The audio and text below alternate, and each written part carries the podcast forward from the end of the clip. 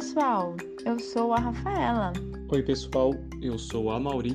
Sejam todos bem-vindos a mais um episódio do nosso podcast, o MicotecCast. Estão gostando dos nossos conteúdos? Se sim, compartilhe com os amigos. E fiquem ligados no Instagram da Micotec. Lá informamos quando tem novos podcasts e várias outras novidades atualizadas no mundo da micologia. No episódio de hoje, daremos início às micoses subcutâneas. E fiquem conosco que esse será o primeiro de uma série de podcasts sobre este assunto.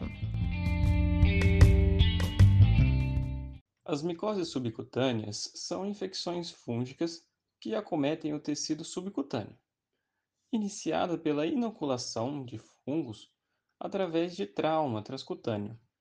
Essa é uma dica muito importante para identificar este tipo de micose. Dentre as micoses incluídas nessa classificação, destacamos a cromoblastomicose, esporotricose, micetomas, entomoftoromicoses e lobomicose. Considera-se também, no grupo das micoses subcutâneas, algumas hialoifomicoses causadas por fungos hialinos, por exemplo, Aspergillus, Penicillium, Fusarium e acremônio, além de algumas felifomicoses causadas por fungos com pigmentação de melanina, os chamados fungos demáceos. Entre estes estão os fungos do gênero Alternaria, Exophiala e Fialófora. Mas hoje abordaremos especificamente as seguintes micoses: micetoma, entomoftoromicose e lobomicose. Então, fiquem ligados que tem muita coisa importante nesse e nos próximos episódios. O micetoma é uma infecção crônica granulomatosa da pele e do tecido subcutâneo, progressiva e localizada, que envolve os pés, os membros superiores ou as costas. Geralmente, os casos são reportados no México, Sudão e na Índia. Essa infecção ela pode ser causada por fungos ou bactérias, que de fato 60% dos casos de micetoma são bacterianos, chamados de actinomicetomas, causados pelas bactérias gram-positivas. Exemplo de gêneros Actinomyces e Nocardia. Já o eumicetoma é causado por fungos demáceos e os agentes etiológicos incluem Madurella grisea, Madurella mycetomatis e Euxophiala jansemei. Para ajudar na diferenciação entre essas duas classificações, o aspecto clínico da lesão pode ser um bom indicador. No actinomicetoma, a lesão tem um aspecto de grãos amarelos ou brancos, enquanto que no eumicetoma, o aspecto é de grãos negros ponto importante para o auxílio clínico laboratorial. Mas as manifestações clínicas envolvem mais alterações que são importantíssimas para o conhecimento do profissional de saúde. Então, pega um papel e uma caneta que o Amauri vai te explicar certinho. Isso aí, Rafa. Então, vamos lá. As manifestações ocorrem pela tríade sintomática clássica, que são uma nodulação tumoral associada à formação de fístulas e à drenagem de grãos. Geralmente não há dor. Os pés são os locais geralmente acometidos. Os agricultores e outras pessoas que vivem em áreas rurais são os mais comumente afetados e principalmente os homens, pois sua frequência é maior em uma proporção de 3 a 5 para 1. Já o diagnóstico é realizado através da coleta dos grãos. No exame micológico direto clarificado, não dá para afirmar se é bacteriano ou fúngico. Só se caracteriza o tipo de micetoma no exame histopatológico ou na cultura, quando a colônia é identificada. O exame histopatológico resulta em um diagnóstico laboratorial diferencial entre os dois tipos de micetomas, que a Rafa explicou agora há pouco.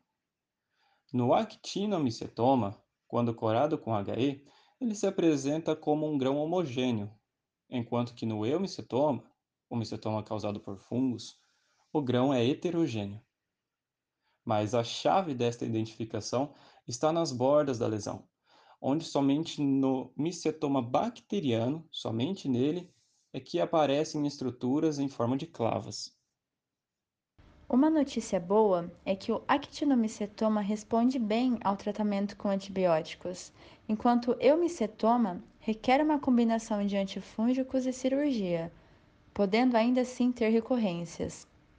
O atual antifúngico no tratamento padrão é o itraconazol, porém apresenta uma taxa de cura entre 25 e 37%.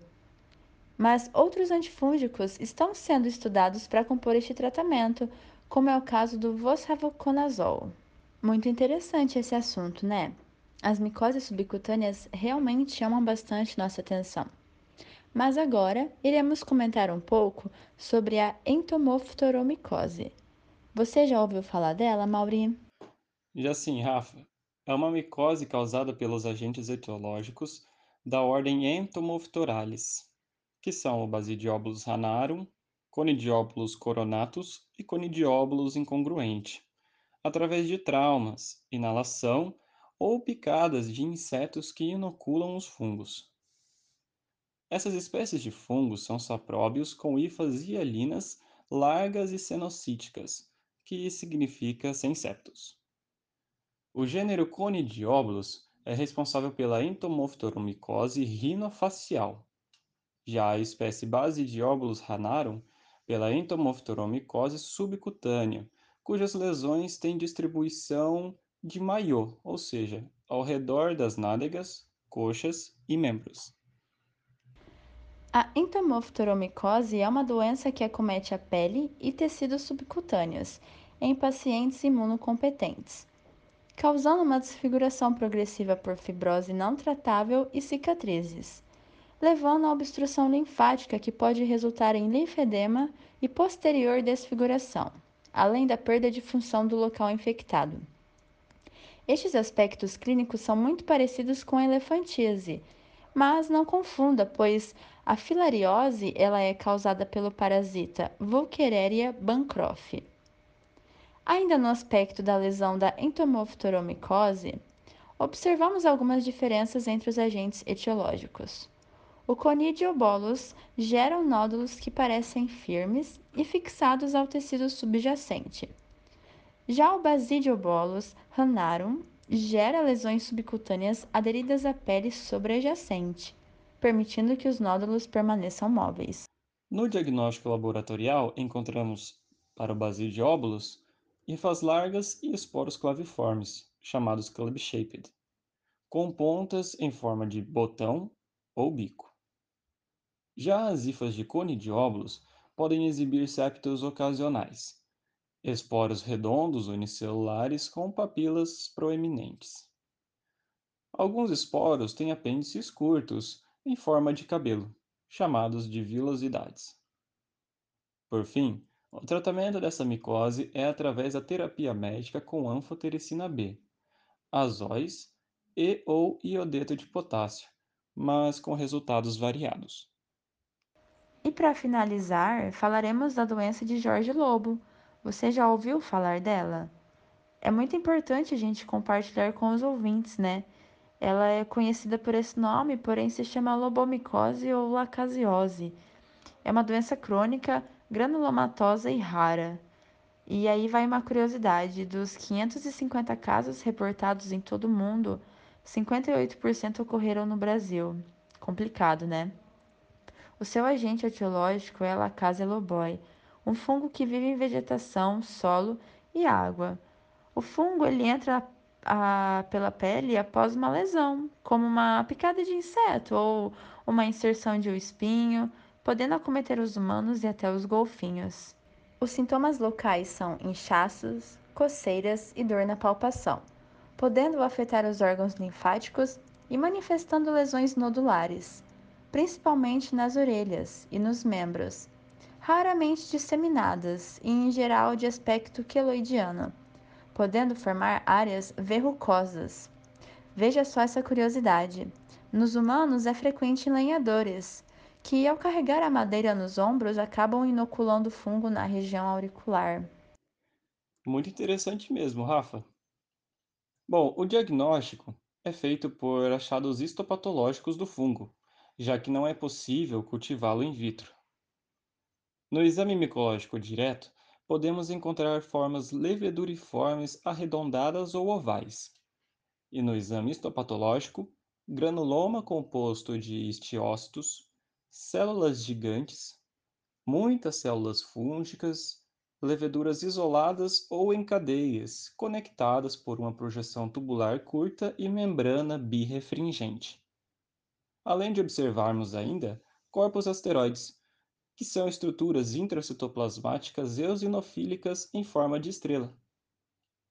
Já o tratamento da lobomicose é através da remoção cirúrgica, seguido de tratamento com itraconazol e clofazimina para lesões disseminadas. Bom, pessoal, por hoje é isso.